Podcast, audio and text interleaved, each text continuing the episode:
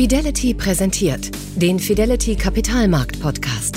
Ein Gast, ein Thema und 45 Minuten Zeit für ein intensives Gespräch. Kapitalmarktstratege Carsten Röhmheld widmet sich jeden Monat einem kompetenten Gast und einem Thema, das die Gesellschaft prägt, das die Politik beschäftigt, das Unternehmen herausfordert und das die Kapitalmärkte bewegt. Wenn wir im Westen stolpern, dann stolpern wir nicht über Russland oder China, wir stolpern über uns selbst. Das sagt Thomas Kleine-Brockhoff, Leiter des Berliner Büros beim einflussreichen US-Think Tank German Marshall Fund und einziger Redenschreiber von Bundespräsident Joachim Gauck. Denn wir haben zu lange geglaubt, dass alle so werden wollen wie wir und deshalb zu lange nichts dafür getan, unsere Werte zu verteidigen. Im zweiten Teil des Fidelity Kapitalmarkt Podcasts geht es also um die Bedrohung der Freiheit und darum, wie wir gemeinsam mit den Amerikanern ein Abwehrbollwerk dagegen errichten können. Wir sprechen über den Missbrauch von Handelsbeziehungen als Waffe, über schädliche europäische Alleingänge und über die Ukraine und Taiwan. Willkommen zurück, Thomas Kleine-Brockhoff. Die USA sehen sich mit zwei großen strategischen Problemen konfrontiert. Zum einen eben die Spaltung zwischen Ost und West, also transatlantisches Bündnis und Russland und da ist man in Europa ähm, mal wieder als Schutzmacht gefragt, wo man sich eigentlich gerne aus dieser Rolle zurückziehen wollte. Zum anderen ist da die große Konkurrenz mit China und der ungelösten Taiwan-Frage, die jetzt wirklich sehr starke Aktualität erlangt hat, eben durch den Besuch auch von Nancy Pelosi und die daraufhin starke militärische Reaktion von China, um sozusagen hier ihre territorialen Ansprüche nochmal zu unterstreichen. Wie beurteilen die USA die neue Weltlage? Gibt es darauf schon eine neue strategische Antwort? Also ich glaube, das zählt zu den wenigen Themen, in, zu denen es eine weitgehend, wenn auch nicht hundertprozentige Übereinstimmung zwischen beiden Parteien gibt. Dass, wir, dass die USA sich hier in China ein machtpolitischer, ein ideologischer und auch ein ökonomischer Rivale herangewachsen ist. Man sagt auf Englisch Peer Competitor, also auf gleicher, auf, auf Deutsch würde man sagen auf Augenhöhe. Das ist Konsens. Die Frage ist, wie damit umgehen. Die Urvorstellung, die manche mal gehabt haben, und ich sage manche, weil das niemals auch noch eine annäherungsweise eine Mehrheitsmeinung wurde, war die des Decouplings, sich davon ökonomisch abzuschotten. Äh, das hat man relativ schnell verstanden, dass das kontraproduktiv und im Übrigen auch, auch, auch äh, weitgehend unmöglich sein würde. Die beiden Administrationen hat sich nun nicht auf die äh, Rivalität, die machtpolitische Rivalität, sondern auf, die, auf den Systemkonflikt als, äh, als Grundlage seine, ihres Denkens gestützt. Das ist deshalb geschickt und deshalb wichtig, weil es natürlich nicht die amerikanische Machtambition in den Vordergrund stellt, sondern die Einhegung äh, oder die, die Rivalität der Autokratie versus der Demokratie, äh, und damit noch andere außer den USA betrifft und deswegen auch den militärischen und den bilateralen Teil dieser Auseinandersetzung als Teil dieses größeren Gebildes sieht.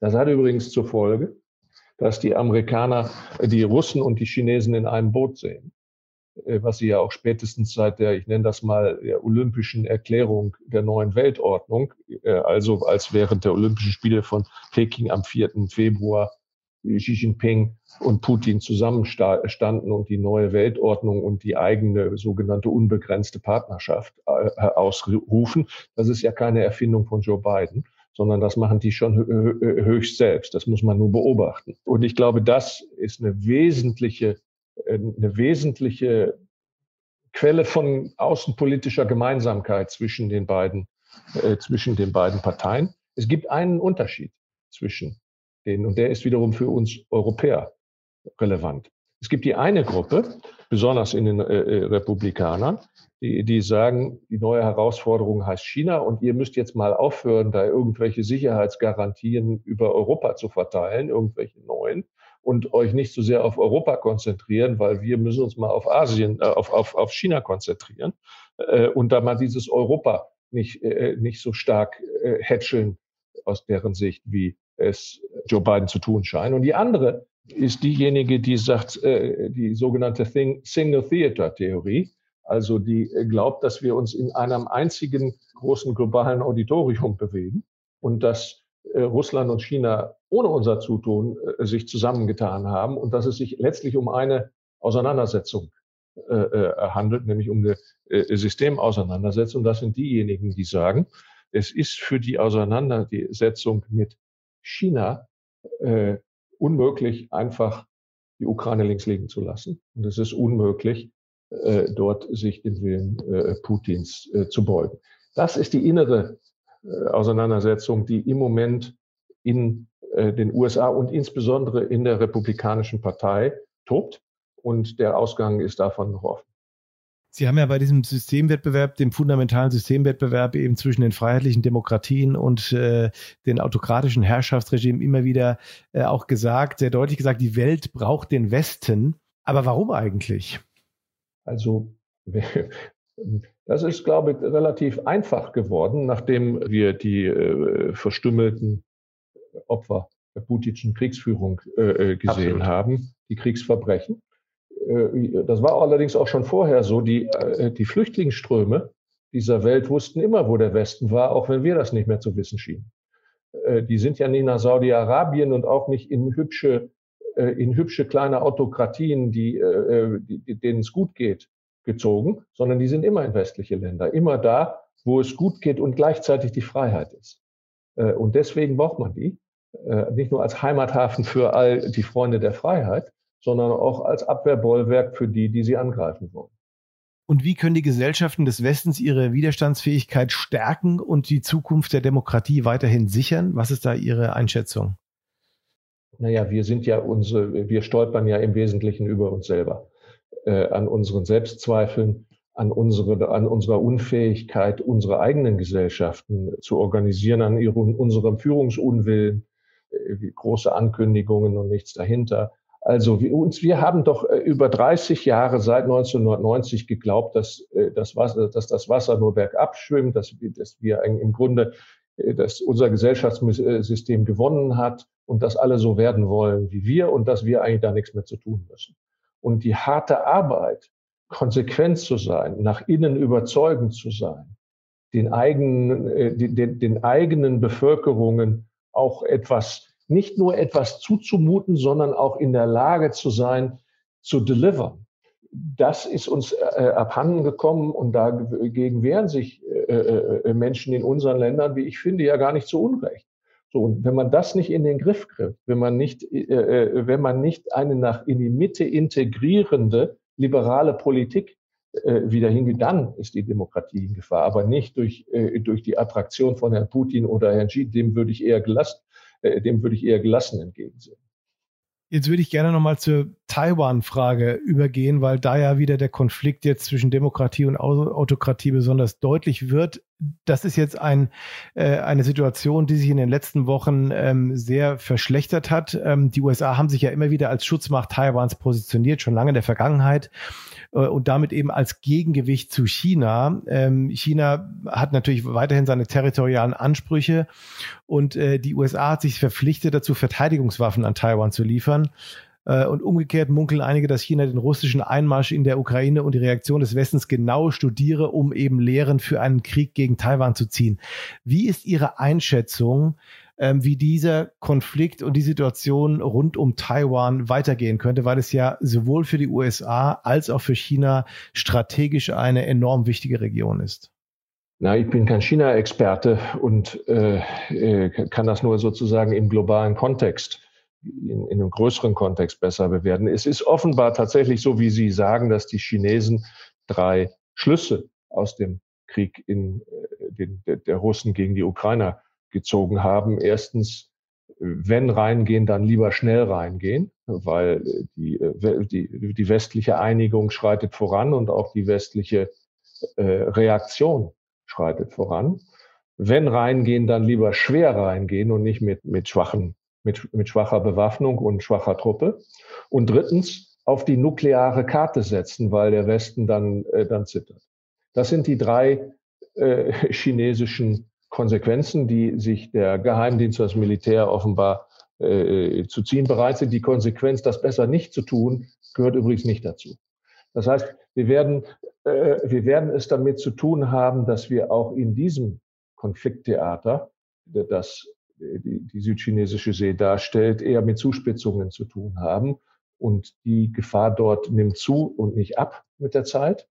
Äh, und dann ist es in der Tat wesentlich, sich die Frage zu stellen, erstens, was macht die USA? Joe Biden hat fünfmal hintereinander die eigene langstehende amerikanische Politik fehlinterpretiert oder äh, fehldargestellt.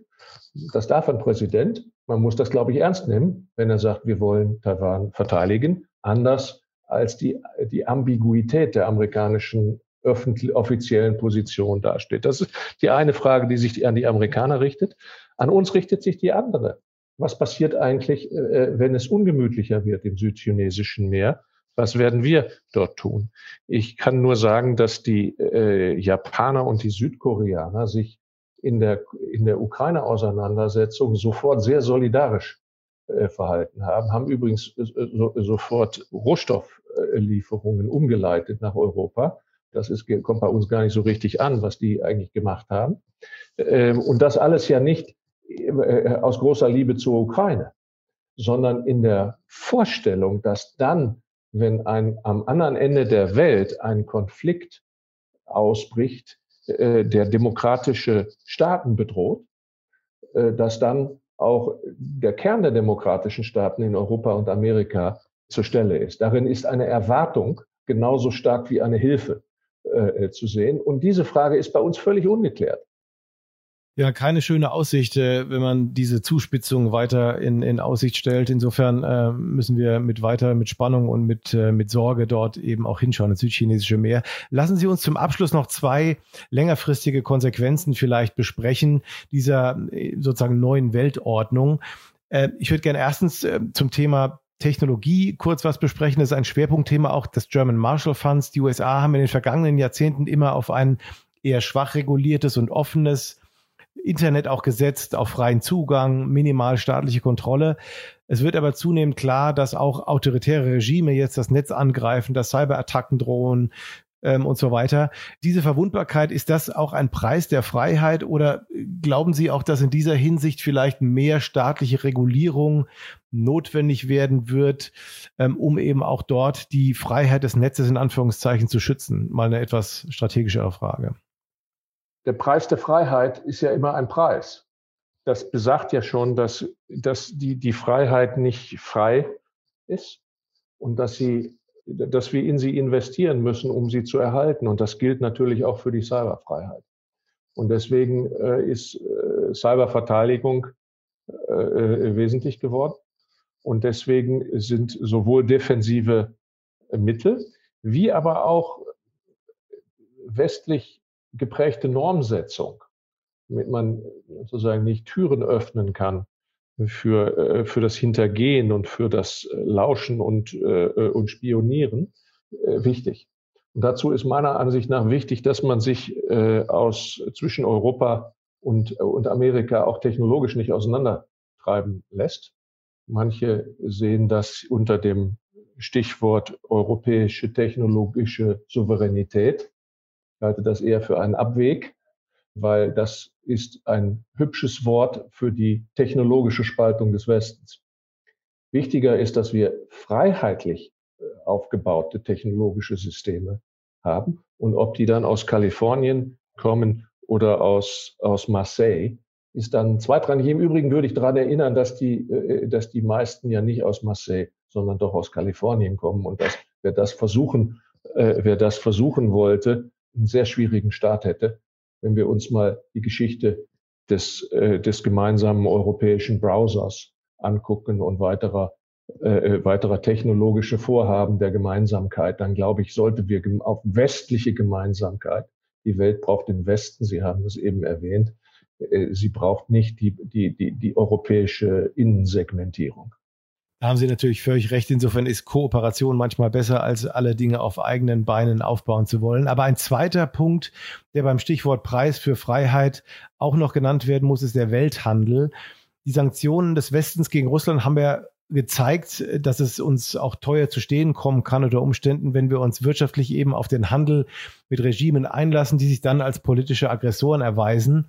Ähm, liegt die Antwort jetzt hier tatsächlich in einem Rückzug aus autoritären Regimen und in noch engeren transatlantischen Handelsbeziehungen, also mehr wirklich eine Konzentration hier im Westen, also Stichwort Freiheit am Ende wichtiger als Freihandel, wie NATO-Generalsekretär Jens Stoltenberg das jüngst auf einem, auf dem Weltwirtschaftsforum in Davos formulierte?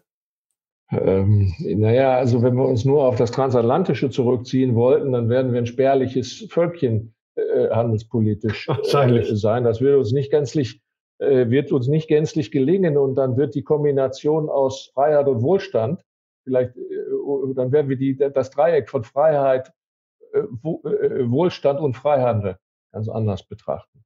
Also, wenn Handel als Waffe benutzt wird, Stichwort Gas, Stichwort Huawei, im Übrigen könnte man sich auch VW als eine Waffe vorstellen, wenn zu einer Waffe geschmiedet von Xi Jinping.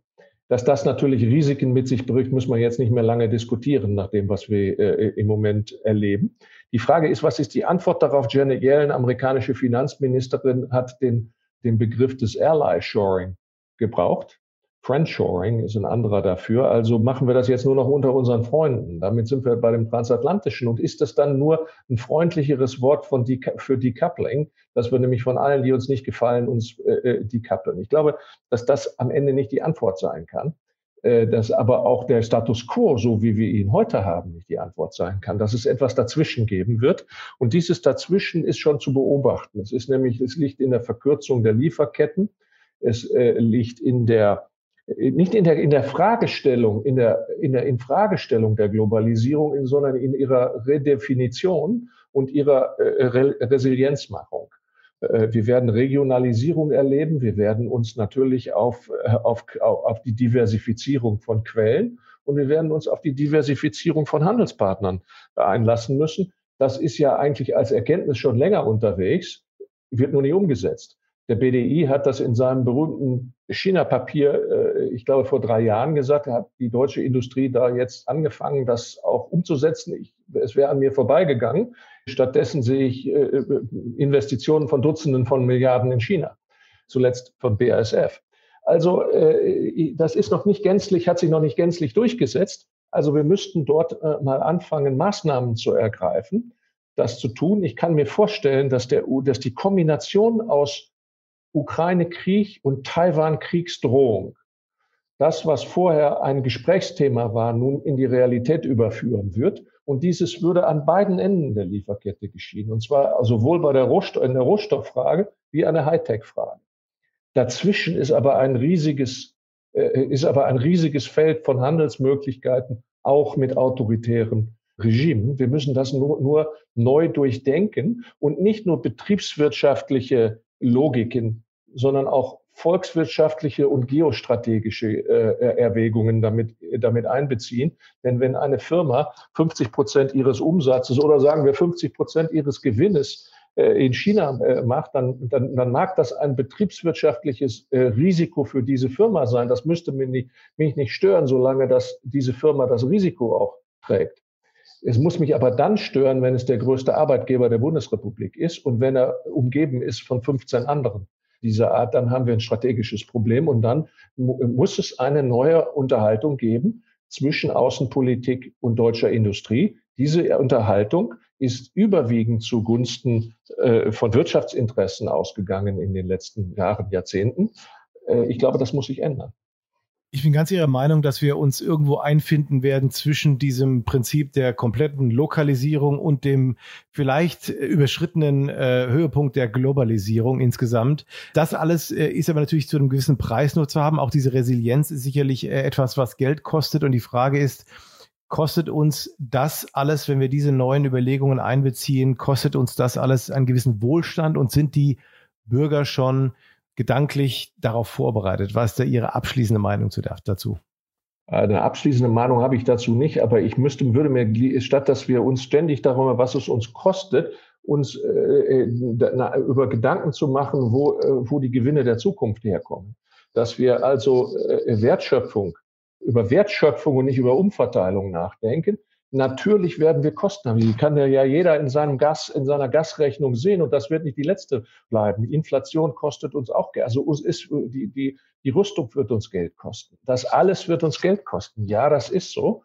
Äh, und weil das so ist, ist es, äh, ist, ist es wichtig, nicht sich über die neueste, die neueste Umverteilung, sondern eher über den neuesten, den neuesten Markt, das neueste Produkt zur, zur Redefinition des Wirtschaftsmodells der Bundesrepublik wird es nicht nur zählen, Rahmenbedingungen zu haben, sondern wir müssen auch über Produkte, Märkte und Neues miteinander äh, ins Gespräch. Und das muss auch die, müssen auch, muss auch die Wirtschaft selber tun. Nur eine Gesellschaft, die äh, sozusagen davor keinen Respekt hat, muss diesen Respekt vor diesem Prozess, glaube ich, auch neu erlernen finde ich sehr schön, dass wir mit, einer, mit einer gewissen positiven Ausleitung enden, dass wir nicht auf, nur auf die Kosten gucken sollten, sondern eben auch das, was dadurch erwirtschaftet wird, beziehungsweise die Innovation, die Neuerungen, das, was dadurch vielleicht an neuen kreativen Kräften entsteht, auf das fokussieren, finde ich einen sehr schönen Abschluss. Herr Kleiner Brockhoff, vielen, vielen Dank für das sehr spannende Gespräch, für Ihre spannenden Einsichten und äh, ich freue mich, wenn wir beim nächsten Mal wieder